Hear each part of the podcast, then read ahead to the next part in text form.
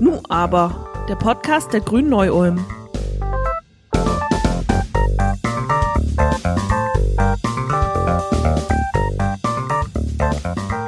Liebe Zuhörerinnen und Zuhörer, wie schön, dass ihr wieder bei Nu aber, dem Podcast der Grünen in Neu-Ulm eingeschaltet habt. Heute sprechen wir über das wichtigste Pfund, das wir Menschen für eine gelingende Zukunft haben, unsere Kinder. Eigentlich wurde ja bereits im Jahr 2000 das Gesetz zur Ächtung von Gewalt in der Erziehung erlassen. Und doch vergeht kein Jahr, kein Monat und kein Tag, wo wir nicht von sexualisierter Gewalt an Kindern, von verprügelten oder vernachlässigten Kindern lesen. Auch die Bereitschaft zur Gewalt in der Erziehung ist nach wie vor hoch. Eine Umfrage vom November diesen Jahres zufolge befürworteten ganze 23 Prozent der 2500 befragten Ohrfeigen als Mittel der Erziehung und für jeden zweiten ist ein, wie man so schön beschönigend sagt, Klaps auf den Hintern kein Problem. Ich habe zudem einen schönen Vergleich gefunden, bei dem äh, Misshandlungsstatistiken aus der polizeilichen Kriminalstatistik aus dem Jahr 2016 einer wissenschaftlichen Studie von 2017 gegenübergestellt wurden. Und die Polizeistatistik nannte die Zahl von 0,017 Prozent Inzidenz. Wir wissen ja jetzt alle durch Corona, was das ist. Während die wissenschaftliche Studie bei einem weit gefassten Begriff sexuellen Missbrauchs auf ganze 13,9 Prozent kam. Das bedeutet zum einen, es gibt ein riesiges Dunkelfeld von Missbrauch, von Misshandlungen, die in den polizeilichen Statistiken gar nicht erfasst werden. Andererseits ist auch das Vokabular und die Definitionen von Missbrauch, Misshandlungen und diesen ganzen Themen, mit dem hier eben hantiert wird, oft ausschlaggebend dafür, welche Zahlen man am Ende auch bekommt. Wichtig ist hierbei, es handelt sich um ein endemisches, gesellschaftlich umfassendes Problem, das in allen Gesellschaftsschichten, egal ob arm oder reich, unabhängig von Religion und Ethnie, Stadt oder Land auftritt. Es ist folglich auch ein Problem, das auch uns hier in Neu-Ulm in Stadt und Kreis beschäftigt. Und warum es so schwierig ist, unsere Kinder zu schützen, wie dieser Kinderschutz im Alltag aussieht, welche Perspektiven es hier gibt, darüber sprechen wir heute mit zwei ausgewiesenen Kennern dieses Feldes. Das ist zum einen Ekin Deligötz. Ja, sie ist grüne Bundestagsabgeordnete dieses Wahlkreises, aber was heute noch viel wichtiger ist, sie ist sowohl die Vizepräsidentin des Deutschen Kinderschutzbundes wie auch Mitglied des Komitees bei UNICEF Deutschland und ist folglich hautnah an allen Themen dran, die sich um Kinderschutz und Kindeswohl drehen. Hallo, liebe Ekin. Hallo, Arno. Wie ihr wisst, versuchen wir auch immer bei den großen Themen dezidiert Stimmen aus der Region Neu-Ulm anzuhören. Auch hier freuen wir uns, mit jemandem zu sprechen, der tagtäglich mit dem Schutz von Kindern hier in Neu-Ulm befasst ist. Begrüßt mit mir Steffen Schrapp, seines Zeichens Verfahrensbeistand für Kinder. Auch dir ein herzliches Willkommen, Steffen. Hallo, Arno. Vielen Dank für die Einladung aber gerne doch. Zunächst einmal eine ganz profane Frage an euch beide zu eurem Arbeitsalltag. Steffen, was zum Henker macht denn ein Verfahrensbeistand für Kinder genau? Will heißen, wo übst du diese Tätigkeit genau aus und was sind dabei eigentlich die Hauptkerne deiner Arbeit? Also Verfahrensbeistand resultiert im Endeffekt aus der UN-Kinderrechtskonvention und ist im FAMFG nach Paragraph 158 eingeführt worden und der Verfahrensbeistand ist quasi wie ein Anwalt für die Kinder. Also der vertritt die Kinder bei Gerichtsverfahren am Familiengericht. Zum Beispiel, wenn die Eltern streiten und sich nicht über wo das Kind jetzt wohnen soll, einigen können oder wer wie viel das Kind betreuen kann, soll, darf, muss. Oder wenn das Kind zum Beispiel in Obhut genommen wird, also im Jugendamt rausgenommen wird aus der Familie, genau, dann soll dem Kind ein Verfahrensbeistand so früh wie möglich zur Seite gestellt werden, der die Interessen und den Willen der Kinder vertritt. Entschuldigung, was hat da gepiepst? Warst du das, Eken, oder war das was anderes? Mir lautlos gestellt. Ah, okay. Ich hatte nur Angst, dass hier irgendwo ein Akku oder irgendwas äh, am Ende ist und nachher haben wir nur einen schwarzen Bildschirm. Okay, das heißt also, dass du in deiner Tätigkeit konkret den Kindern zur Seite gestellt wirst. Ich glaube, ganz anders sieht die Arbeit bei Ekin aus. Wie sieht das denn bei dir im Kinderschutzbund und bei UNICEF aus, Ekin? Naja, ich denke, dass ich eher für die Rahmenbedingungen von der Arbeit von Stefan zuständig bin. Also beim Kinderschutzbund ist nochmal ein bisschen anders als bei UNICEF sind wir an erster Stelle Lobbyisten für Kinderrechte. Das nennt sich ja auch der Kinderschutzbund Lobby für Kinder. Dort gibt es verschiedene Arten des Einsatzes. Das eine ist natürlich all das, was Steffen macht, muss auch politisch durchgesetzt werden und es muss auch auf soliden Beinen stehen. Die Gerichte müssen die Verfahrensbeistände hinzuziehen. Es muss Kenntnis darüber und Informationen darüber geben. Das ist das eine, was der Kinderschutzbund auch macht. Und da kommen meine beiden Rollen in der Politik und im Verband zusammen.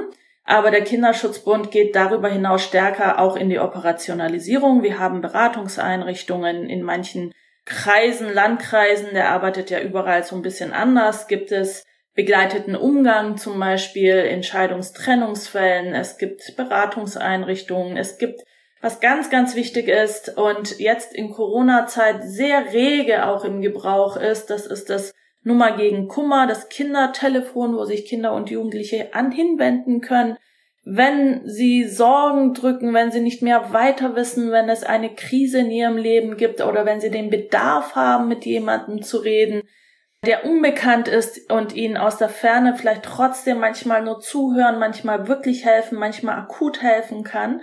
Und das Gleiche gibt es auch für Eltern, ein Elterntelefon und ihr werdet das nicht glauben, auch das wird derzeit sehr rege in Anspruch genommen, weil natürlich für viele Eltern Homeschooling, Homeoffice und Homework in der Vereinbarkeit nahezu sie alle an ihre Grenzen führt und dort dann jemanden zu haben, mit dem man einfach mal reden kann, der einen Tipps gibt, aber auch Hilfe leistet oder sagt, wo man Hilfe bekommt, Gold wert. Und das ist, glaube ich, einer der wichtigsten Punkte, die auch der Kinderschutzbund macht. Die Nummern können wir natürlich dann auch in den Show Notes nochmal angeben, falls tatsächlich einer unserer Hörer einfach die Hilfe benötigt, die er in seiner Lebenssituation dazu braucht. Deine Arbeit führt ein bisschen auch schon zu meiner nächsten Frage. Da muss ich allerdings ein bisschen ausholen. Also ich habe ja im Rahmen meiner Projektarbeit und meiner Doktorarbeit an einem medizinhistorischen Institut lange intensiv zum Thema der Gewalt an Kindern, in dem Fall in den Medien gearbeitet und äh, wenn man sich jetzt die Geschichte des Kinderschutzes anschaut, dann stellt man fest, dass es eigentlich schon immer um das Verhältnis von elterlicher Freiheit zur Erziehung und der staatlichen Pflicht zum Schutz der Kinder, also zu dem, wie man es dann nennt, staatlichen Wächteramt ging. Es gibt ja sowas wie einen Gründungsmythos des Kinderschutzes. Dabei ging es erstmal um ein Mädchen, Mary Ellen, deren Misshandlung 1874 in New York aufgedeckt wurde und öffentlich bekannt wurde, zum Politikum wurde und in Ermangelung einer ordentlichen Gesetzgebung wurde der Fall immer weitergereicht von Station zu Station sozusagen, bis sie schließlich auf Grundlage von Tierschutzgesetzen aus der Familie geholt werden konnte. Und dieser Prozess führte schließlich zur Bildung der sogenannten Society for the Prevention of Cruelty to Children, also die Gesellschaft zur Verhinderung von Gräueltaten an Kindern. Und diese SPCC wie sie abgekürzt heißt, gibt es auch heute noch und ist im Prinzip eine der ersten Formen des institutionalisierten Kinderschutzes gewesen. Aber, äh, es gibt ja tatsächlich ein Aber, die SPCC war eine von vier New Yorker sogenannten Preventive Societies, die also sich beispielsweise auch gegen Alkoholismus und so in andere Themen engagiert haben. Und diese Societies waren eng miteinander verwobene Gesellschaften der New Yorker Oberschicht, deren Ziel letztlich auch in einer Kontrolle der Armen und der vor allem der armen Migranten bestand. Kinderschutz fand hier also sozusagen aus rassistischen und sozialökonomisch abwertenden Motiven statt. Und wer jetzt sagt, ja klar, das war ja auch 1874, heute ist natürlich alles viel besser, der muss sich einfach nur mal anschauen, wie in medialen Kinderschutzskandalen über die beteiligten Akteure gesprochen wird. Das sind dann die Familien und da heißt es dann schnell, das sind Problemfamilien oder in manchen Fällen ist dann sogar von Degeneration oder vom Leben am Rand der Gesellschaft die Rede. Und hierbei werden dann tatsächlich auch ganze Milieus marginalisiert. Also das ist eine ganz griffige und schön einfache Mechanik, über solche Fälle zu sprechen. Hinzu kommt dann noch, dass es, wie Professor Jörg Fegert von der Kinderpsychiatrie der Uni Ulm es mal ganz suffisant ausgedrückt hat, dass es einen Jugendamtsadel gibt. Das heißt, dass tatsächlich eher Familien regelmäßig eher Probleme mit dem Jugendamt bekommen, die ökonomisch schlechter dastehen. Gleichzeitig ist aber natürlich klar, dass es Gewalt an Kindern in allen Gesellschaftsgruppen gibt. So, Das war eine lange Einführung. Jetzt meine relativ kurze Frage. Meint ihr, der Staat ist sich dieses Balanceaktes zwischen der Ausübung seines staatlichen Wächteramtes und dem Einräumen möglichst großer Erziehungsfreiräume bewusst oder besteht die Gefahr, dass man auf einem Auge sozusagen blind ist und ein großer Anteil von Betroffenen in einem Dunkelfeld einfach durch das Netz fällt oder in einem anderen Extrem bestimmte Bevölkerungsgruppen eben mittels der Kontrolle der Erziehung in irgendeiner Form gegängelt oder stigmatisiert werden könnten? Naja, also es gibt so Zahlen von Kindern und Jugendlichen, die in Pflegefamilien, Kinderheimen oder diese Maßnahmen sind. Also ich habe die Zahlen von Destatus von 2017. Das ging in eine Anfrage von der Linken im Bundestag letztes Jahr. Genau, und dann habe ich Destatus nochmal nachgefragt und es sind ungefähr 144.000 Kinder, die in Pflegefamilien oder Kinderheimen oder ISE-Maßnahmen sind. ISE-Maßnahmen sind individual sozialpädagogische Einzelmaßnahmen, also die sind sehr teuer. Und da kommt so raus, so 17 Prozent von den Kindern kommen aus Herkunftsfamilien, deren Eltern zusammenleben. 19 Prozent kommen aus Eltern, äh, von Eltern, die neuen Partner haben, also getrennt lebende Eltern mit einem neuen Partner. Und 48 Prozent von alleinerziehenden Haushalten. Klar, man kann jetzt schon davon ausgehen, dass Alleinerziehende oder man nennt es auch oder Broken Homes, Kinder, die aus Broken Homes kommen, eher im Fokus stehen. Vielleicht. Aber vielleicht sind auch die Eltern einfach viel mehr belastet, emotional, was dann auf die Kinder halt überschlägt. Woran das genau liegt, kann ich nicht sagen. Ich weiß es nicht. Ich weiß nicht, ob da viel Forschung betrieben worden ist in dem Bereich. Ja, auf der anderen Seite ist es so bei Trennungseltern, also das ist ja mein Kernthema eigentlich, wo ich meistens halt eingesetzt bin. Da ist schon so, dass halt der, bei dem das Kind lebt, quasi mehr Recht hat als derjenige, äh, der quasi nur noch als Besucher gilt. Das erlebe ich schon, auch bei, auch über, auch von Jugendämtern oder. Teilweise werde ich ja auch privat angerufen und coache einen Elternteil, Vater oder Mutter, der nur noch den Besucher spielen darf. Und da ist es halt sehr einfach, den anderen Elternteil gerade bei Trennung, Scheidung rauszukicken. Und ich schaue halt, dass die Kinder den Kontakt nicht verlieren mit einem Elternteil. Ja? Weil wenn das halt passiert, dann ist das Risiko von den Kindern, psychische Erkrankungen zu bekommen, relativ hoch. Also, da gibt es Statistiken von den USA auch darüber, über Broken Homes, Kinder aus Broken Home Familien. Ich übernehme die Frage vielleicht an der Fläche, wo ich so einen Spannungsbogen rausgehört habe mit der staatlichen Einsatz gegenüber dem Verhältnis Eltern-Kind. Bis in die 90er Jahre hinein gab es ein kulturelles Verständnis bis hin zu Gerichtsentscheidungen, dass das Schlagen eines Kindes mit einem Gartenschlauch zum Erziehungsrecht der Eltern gehört. Das hat sich erst verändert mit der rot-grünen Regierung 2000 mit dem Recht auf gewaltfreie Erziehung, ein Festschreiben im bürgerlichen Gesetzbuch, ein erstes subjektives Recht des Kindes, ein Recht des Kindes nicht nur gegenüber dem Staat auf Schutz, sondern eben auch, äh, das ist ja im Artikel 6 Grundgesetz ohnehin schon festgeschrieben, sondern auch gegenüber den Eltern. Was dem folgte, war etwas, was wir hier in Deutschland abgeschaut haben von den nordischen Staaten, also Schweden, Finnland, Norwegen, haben es bis dahin schon etwas länger praktiziert und haben damit auch Erfahrungen gewonnen, nämlich eine Kampagne laufen zu lassen, dass jedes Kind ein Recht hat, gewaltfrei erzogen zu werden.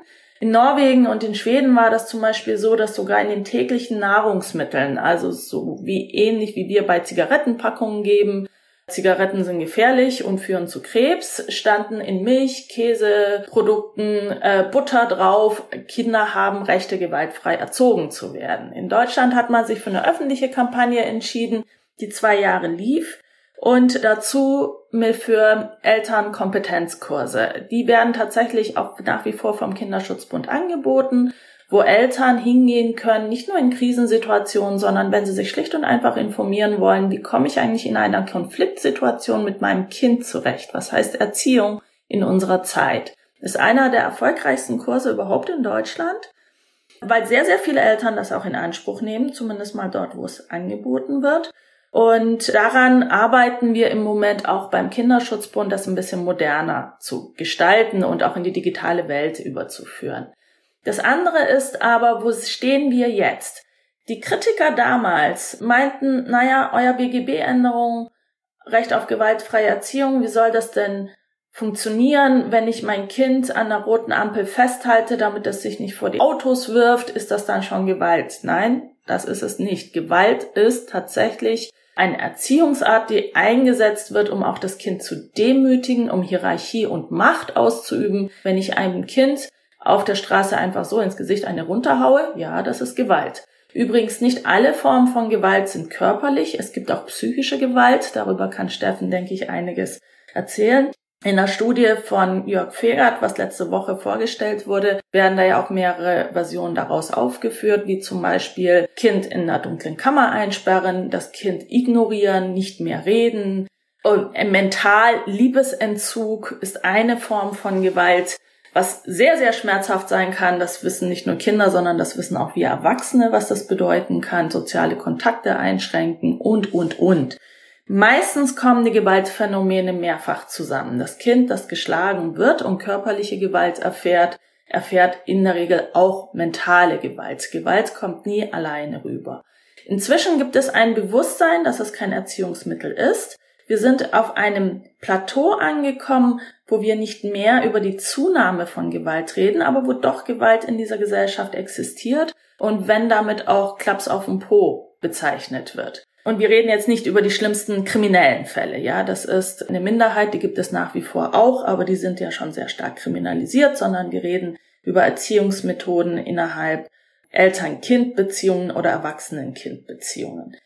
Daher kann man also einerseits stolz sagen, das Recht auf gewaltfreie Erziehung war alles andere als Symbolik, das hat unser Verhalten verändert, aber wir sind auf einem Plateau gelandet, wo wir weitermachen müssen und nicht aufhören dürfen. Für jedes Kind. Warum? Auch das wissen wir aus mehreren Studien. Dazu gibt es übrigens ganz interessante Studien, die tatsächlich überprüft haben, wer waren die Menschen, die im Nationalsozialismus anderen geholfen haben.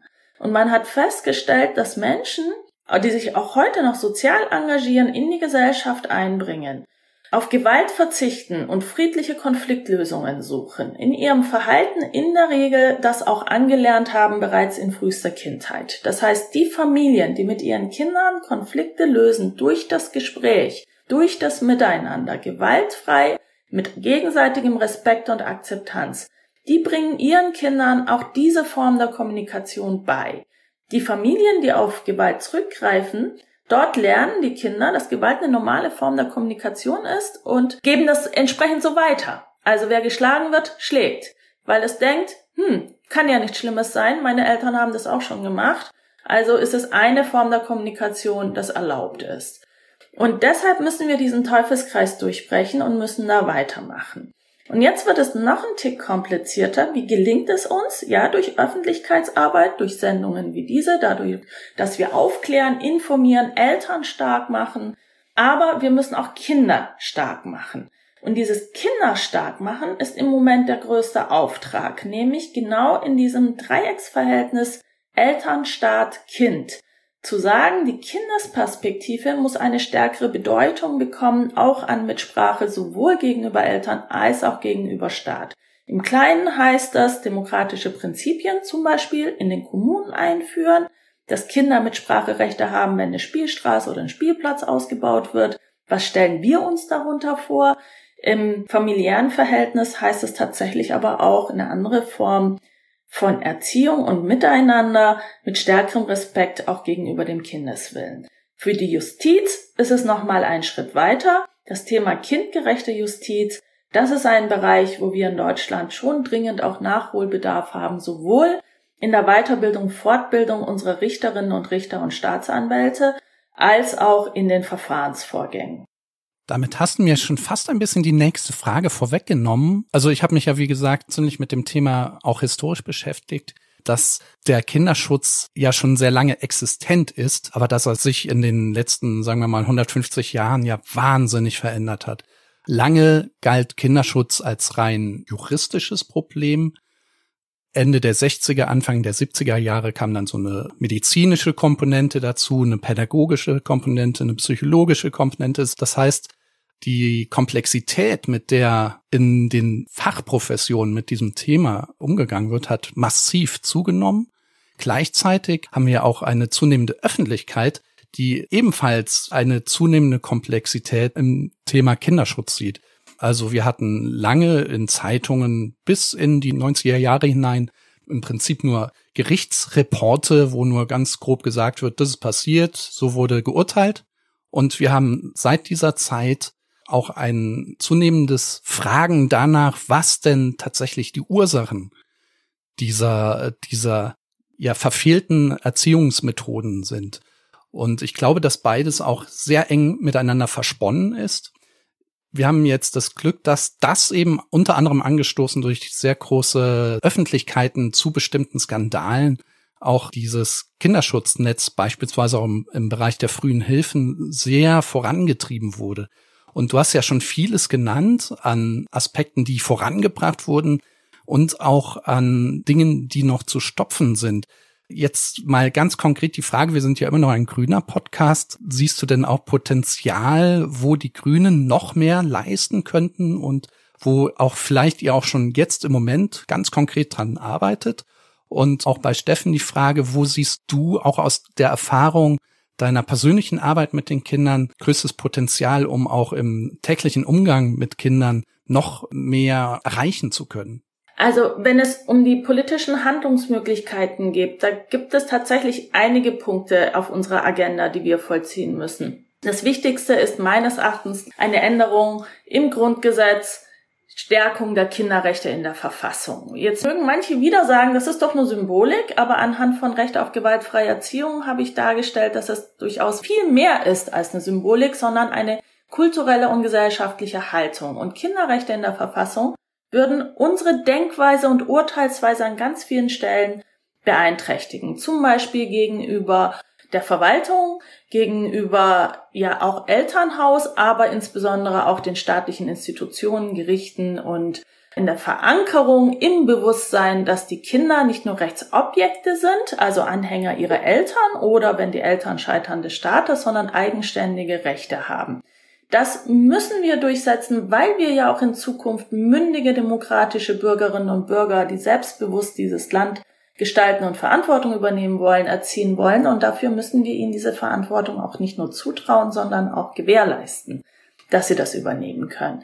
Das Zweite ist, ich bin immer sehr stark auf Seite einer starken Institution in unserem Sozialstaat. Dazu gehört Kinder- und Jugendhilfe. Ein Beispiel ist Beratung. Orte, wo man hingehen kann, vertrauensvolle Menschen kriegt. Für den einen ist es der Streetworker, für den anderen ist es die Erzieherin im Kindergarten, für den dritten ist es der Vertrauenslehrer in der Schule.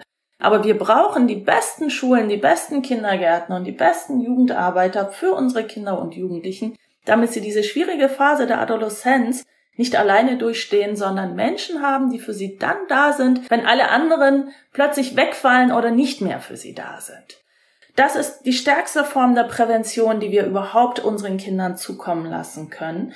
Das dritte ist, dass wir nicht nur also einerseits Kultur, andererseits die Infrastruktur schaffen und drittens tatsächlich auch unseren Kindern Rechte zugestehen. Da will ich ein Beispiel geben. Wir reden ja über Wahlalter 16, manchmal Wahlalter 14. Wichtig ist mir, dass Kinder selber auch politisch wählen dürfen. Also kein Stellvertreterwahlrecht, nicht die Eltern für die Kinder, sondern Kinder ihre politische Meinung ausdrücken können. Einem 14-jährigen Kind gestehen wir zu, dass es sich für eine Religion entscheiden kann, aber nicht wer die nächste Kanzlerin oder Kanzler wird oder wer in einer Kommune für sie mitbestimmen soll. Deshalb finde ich, dass wir unsere Demokratie auch darin stärken müssen, indem wir die Anzahl der Wahlberechtigten ausweiten und viel mehr Menschen daran beteiligen. Und in dem Fall gehört für mich Wahlaltersenkung absolut mit dazu. Und das sind jetzt erstmal nur drei konkrete Beispiele. Weitere gibt es selbstverständlich. Mhm. Und Steffen, wie sieht's bei dir vielleicht am Beispiel der konkreten Arbeit, du kannst auch ganz allgemein antworten, äh, aus? Äh, wo siehst du noch Potenzial? Im Endeffekt, also zum Beispiel Verfahrensbeistände können eingesetzt werden, die müssen aber nicht eingesetzt werden, ja. Und das entscheidet der Richter. Der Richter entscheidet auch darüber, er dem Kind beistellt. Also das ist keine Verpflichtung. Es werden nur ungefähr in der Hälfte der Fälle, die beim Familiengericht sind, wo es um Kinder geht, oder ähm, bei Kindesentnahmen vom Jugendamt, wird dem Kind ein Verfahrensbeistand beigestellt. Der Fall in Staufen, ich glaube, den kennt ja jeder, da ist dem Kind kein Verfahrensbeistand vom Amtsgericht beigestellt worden, auch kein Verfahrensbeistand vom Oberlandesgericht beigestellt. Kannst du den Fall trotzdem noch mal ganz kurz umschreiben, weil ich bin äh, nicht ganz sicher, ob der allen tatsächlich bekannt ist. Ja, es ist ein sechs-, achtjähriges Kind, war in Obhut genommen worden vom Jugendamt. Ich weiß aber jetzt gerade nicht, wie lange. Auf jeden Fall hat die Mutter dann einen Antrag gestellt, dass das Kind wieder zurück zu ihr soll. Und das ist dann auch geschehen. Das Jugendamt hat aber interveniert. Dadurch ist es ans OLG gegangen. Und beim OLG hat die Mutter das Kind zugesprochen bekommen. Obwohl bekannt war, dass die Mutter ne, wegen Pädophilie vorbestraften Mann zusammen, die angeblich nicht zusammen wohnen. Und das hat dann dazu geführt, dass das Kind zwei Jahre lang im Darknet an Pädophile quasi ausgeliehen, verkauft worden ist. Ja, bis es dann alles rauskam. Und das ist halt schon sehr massiv. Meiner Ansicht nach äh, muss es umgestellt werden, dass der Verfahrensbeistand immer mit beigezogen wird.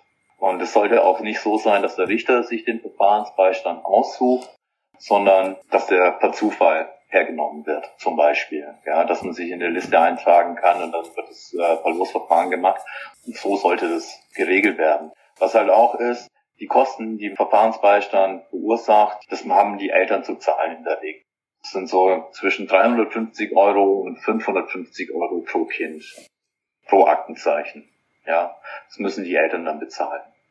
Es ist halt auch so, dass der Verfahrensbeistand ja den Kindern zugestellt wird und die Kinder automatisch Verfahrenskostenhilfe bekommen würde. Ab dem 14. Lebensjahr können Kinder selber zu einem Rechtsanwalt gehen und ihm das Mandat geben und dann bekommen die automatisch Verfahrenskostenhilfe. Das wird zwar dann drei Jahre lang geprüft, ob sie nicht doch äh, genug Geld verdienen, dass sie das zurückzahlen können. Aber da bekommen die automatisch Verfahrenskostenhilfe, wenn die sich selber einen Anwalt nehmen. Diese Möglichkeit besteht halt eben auch.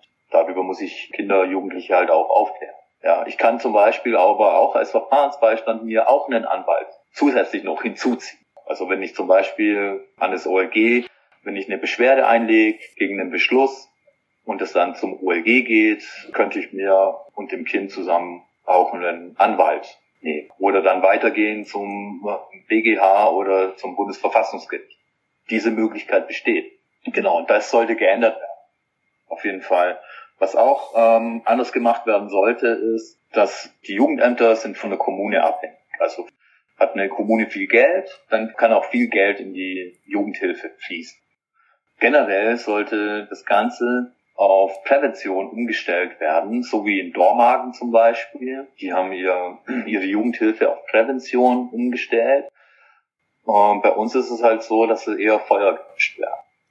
Das ist ein ganz anderes Auftreten vom Jugendamt. Das Jugendamt gilt meistens als Bedrohung. Das ist ja in erster Linie das Wächteramt, was im Grundgesetz auch drin steht quasi. Und ähm, hier werden sie als Bedrohung aufgefasst und in anderen Bereichen, wo es auf Prävention umgebaut ist, ähm, halt eben nicht äh, ja, als Helfer, als Unterstützung.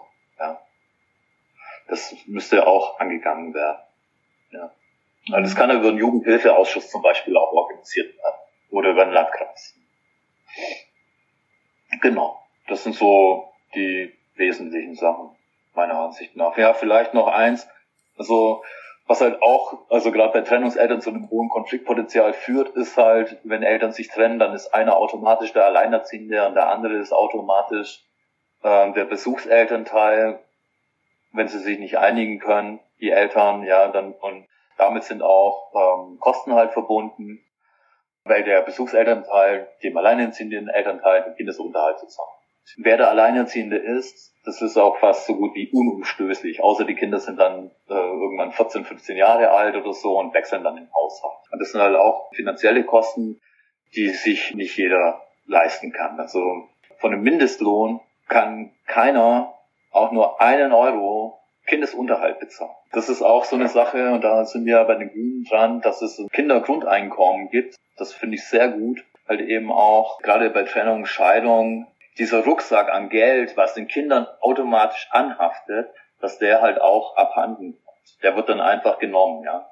Meiner Ansicht nach sollte so ein Kindergrundeinkommen auch auf ein Kinderkonto gezahlt werden und nicht auf einem Privatkonto von einem Elternteil oder von beiden Elternteilen unser Weil das ist ja ein Geld, was den Kindern zusteht und die Eltern verwalten das.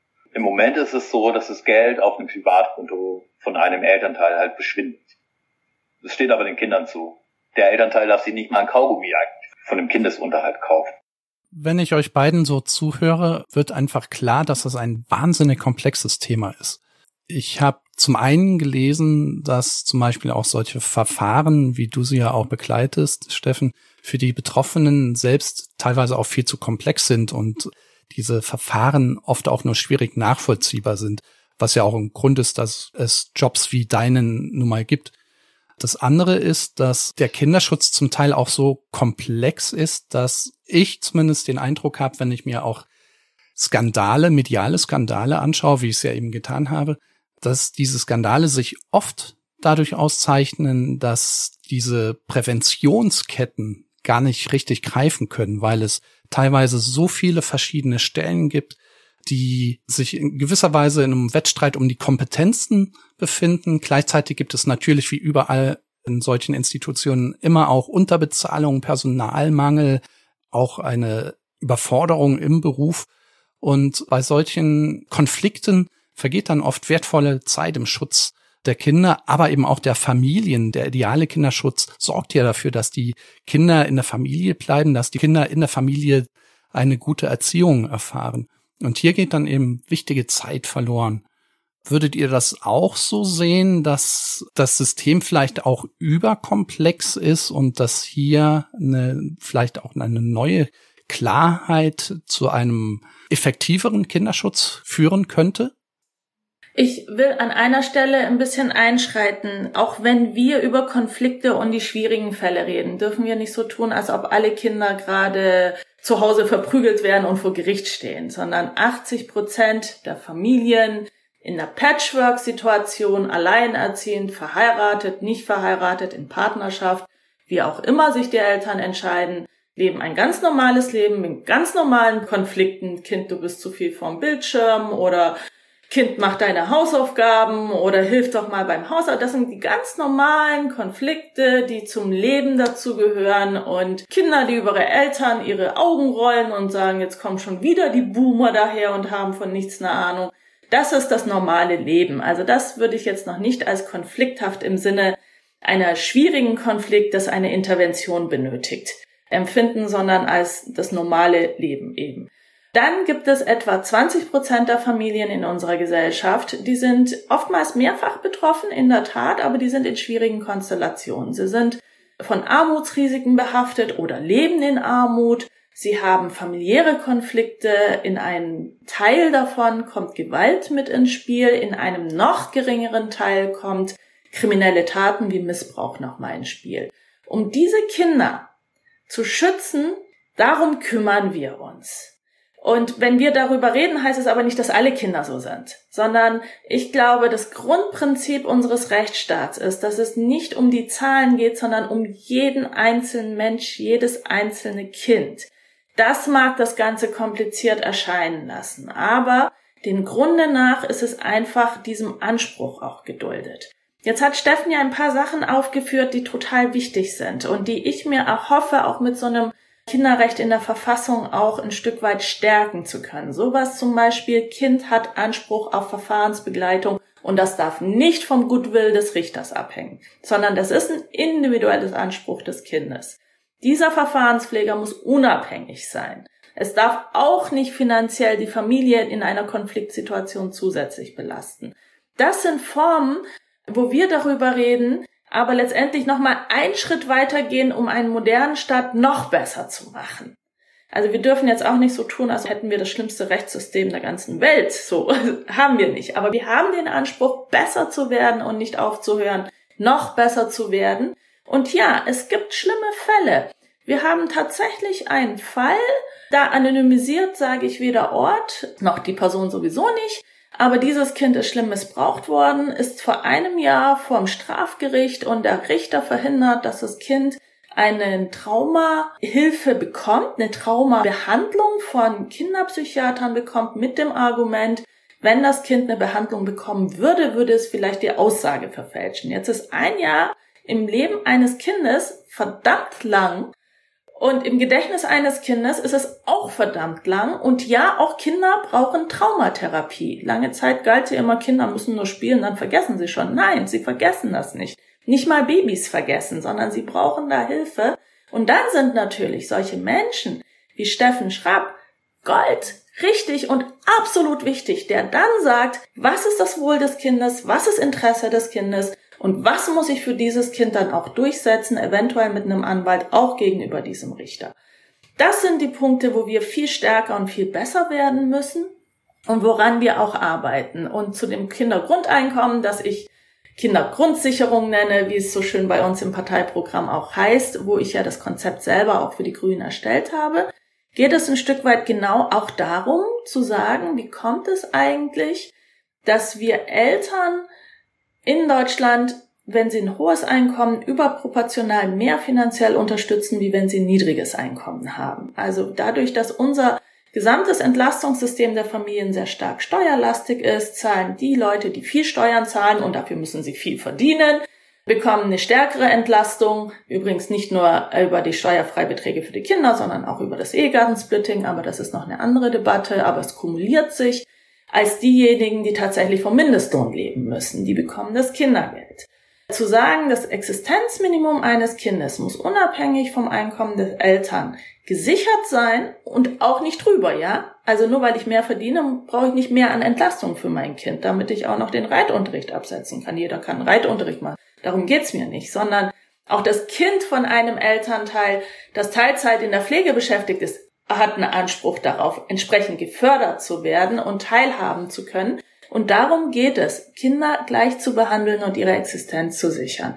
Und damit würden wir manche Konflikte in den Familien tatsächlich entschärfen. Da hat Steffen absolut recht, weil oftmals kommen einfach viele Konflikte zusammen. Niedriges Einkommen, Armutsrisiko, Konflikte bei der Arbeit, Angst vor der Zukunft und Überforderung in der Erziehung das ist ein explosives Gemisch. Und dann noch Rückzug in die Privatsphäre, wo niemand einen Einblick drin hat, was hinter den verschlossenen Türen hat, kann zulasten des Kindes ausgehen. Ja, dem kann ich nur voll zustimmen, Igen, ja, genau. Gerade auch in diesem ambivalenten Verhältnis von Privatheit und Öffentlichkeit steckt ja, glaube ich, auch eins der großen Probleme des Kinderschutzes, so wie ich ihn zumindest immer verstanden habe. Das schließt eigentlich auch ein bisschen an den letzten Punkt, äh, den ich aber auch jetzt nur kurz anreißen wollte, an.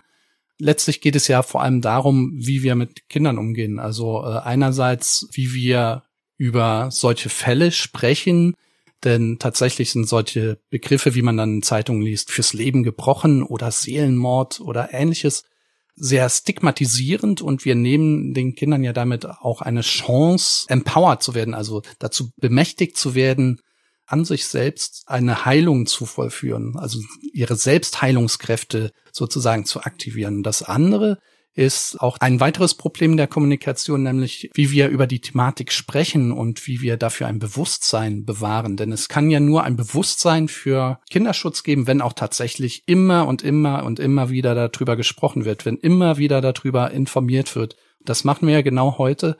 Und mit diesem öffentlichen Diskurs über Kinderschutz wird hoffentlich dann auch im Privaten ein Diskurs oder ein Sprechen über den Umgang mit unseren Kindern ermöglicht. Und ich glaube, dass da auch ein ganz wichtiges Schlüsselelement für einen sinnvollen Umgang mit Kindern, mit Kinderschutz und mit auch dieser ganzen komplexen institutionellen Lage besteht. Deswegen fand ich es ja auch so wahnsinnig wichtig, über dieses Thema mal mit euch hier bei NuAber zu sprechen. Deswegen hier an dieser Stelle noch einmal vielen, vielen Dank, dass ihr euch erstens die Zeit genommen habt, dass ihr aber auch zweitens so wahnsinnig viel Kraft in eure Jobs steckt. Ich sehe das ja bei Ekin eigentlich jeden Tag in den sozialen Medien. Bei Steffen, du bist jetzt nicht so bei Twitter aktiv, aber ich kann mir das eben sehr, sehr gut vorstellen, mit wie viel Energie man da auch reingehen muss, um auch nicht ständig äh, sozusagen desillusioniert rauszukommen, sondern immer wieder neu für unsere Kinder einzutreten. Also dafür auch nochmal vielen, vielen herzlichen Dank und eben, dass ihr hier wart. Wir danken dir für diese großartigen Fragen und die großartige Sendung, lieber Arno. Ja, genau. Danke, Arno. Und danke, Ekin. Den Dank nehme ich sehr, sehr gerne an. Ich hoffe, dass wir vielleicht auch tatsächlich irgendwann wieder über einen, vielleicht auch Teilbereich dieses Themas mit euch sprechen können.